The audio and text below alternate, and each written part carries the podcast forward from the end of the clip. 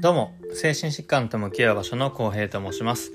えー、皆さんいかがお過ごしでしょうか、えー、もう夜なんかに外に出ると涼しくなってきましたよね、えー、皆さんも体調には、え気をつけてください。さあ今回は、え疲れた時には休みましょうというまあ当たり前のことなんですが、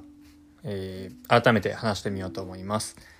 これはまさに最近の僕の話でこの配信もそうですが、まあ、やろうと思ってることがあるのになぜかやる気が起きなくて、えー、むしろ真逆のことばっかりしてしまうという状態でした、えー、夜中までテレビを見たり暴飲暴食をしてしまって、えー、そのまま寝不足で仕事に行ってという悪いループに入っていました、え、そして僕は双極性障害という精神疾患を患っておりまして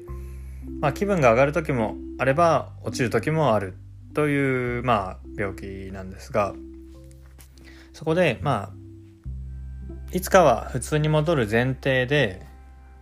あの今は疲れてるんだからもうやるべきことは一旦忘れて思いっきり休もうと、思いました、ま、今回はそんな話をしていきます、えー、もしよかったら最後まで聞いてみてください。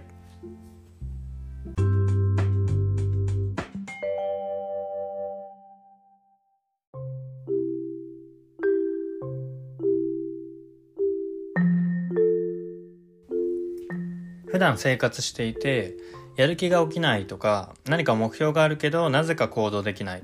そしてそんな自分が嫌になってしまうということはないでしょうか、えー、僕はもうずっとそんな感じで、まあ、やる気がない人生を送ってきたわけですがえ皆さんいかがでしょうか？例えば勉強しようと思っていたのに気づけばスマホを見てしまってしかも夜中までやってしまったから寝不足で、えー、そのまま学校に行くからもう眠いまま過ごしてミスをしてしまったり。でそのストレスから暴飲暴食をしてしまってまた睡眠の質が下がってという悪いループに入ってしまう経験はないでしょうか、まあ、そんな時は脳がもう休ませてくれと SOS を出しているのでもう一旦あのやるべきこととか目標はもう一旦忘れて、えー、サボりましょう。例えば毎日2時間勉強して30分運動して6時間の睡眠をとると決めていたのに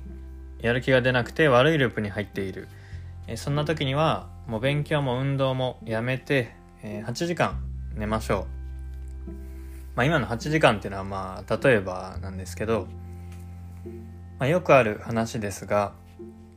子供の頃親から勉強しなさいと言われるともう今からやろうと思ってたのになぁと逆にやる気がなくなってしまいますよね。ただサボりなさいっていう親はあんまりいないんじゃないでしょうか。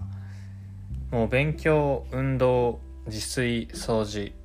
まあいろいろ目標とか、まあ、やるべきことあると思いますがもう一旦全部サボっていいです。やるべきことは忘れてもう好きなことを思いっきりやって思いっきり寝ましょう。そこで自分は無理をしていたんだと気づくことができます。例えば毎日18時間勉強して東大に受かりましたという人がいたとしましょう。でも毎日 18, 18時間勉強しても東大に行けない人も、えー、もちろんいるわけですし逆に1日8時間の勉強で東大に行ける人もいるかもしれません。そしてもしかしたらその人にとっては東大じゃなくて別の大学の方が合っているかもしれませんよね。大事なのは自分と向き合って自分のペースをつかむということです、えー、疲れていて悪いループに入っているなと思ったらまずは思いっきり休みましょう。そして思いっきり休んだらたまに余裕のある日が出てくると思います。最近は自炊をサボってずっとコンビニ弁当ばっかりだったけど今日は1品だけ作ってみようというふうに行動できるかもしれません。まずはそれだけでいいです。ご飯を炊かないととか洗い物しなきゃとかもう一旦忘れていいです。ここで大事なのは一気にいろいろやろうとしないことです、えー、最近の堕落した生活をしていた自分にとってはもう一品作っただけでも大きな進歩だなと。まあそう自分を、えー、褒めてみましょう。そして、え、自炊したし洗い物もやるかと、え、自然と思える余裕が出てくるまで待ちましょう。それを続けていくことで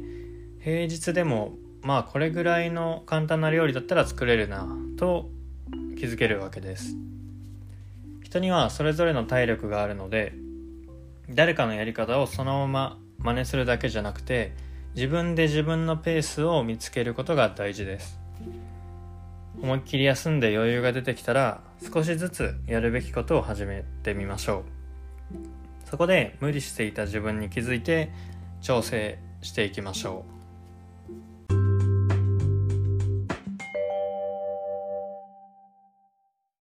いかがだったでしょうか、えー、今回は疲れた時には休みましょうというテーマで話してみました。当たり前のことですが意外と忘れがちですよね。大事なことは悪循環になっていると思ったらやるべきことは忘れて思いっきり休むで余裕が出てきたら小さなことからやってみるそして自分のペースに合うように調節するということですえ皆さんも無理せず自分のペースで生活してみてくださいあなたの気持ちを少しでも軽くすることができたら幸いです。最後まで聞いていただきありがとうございました。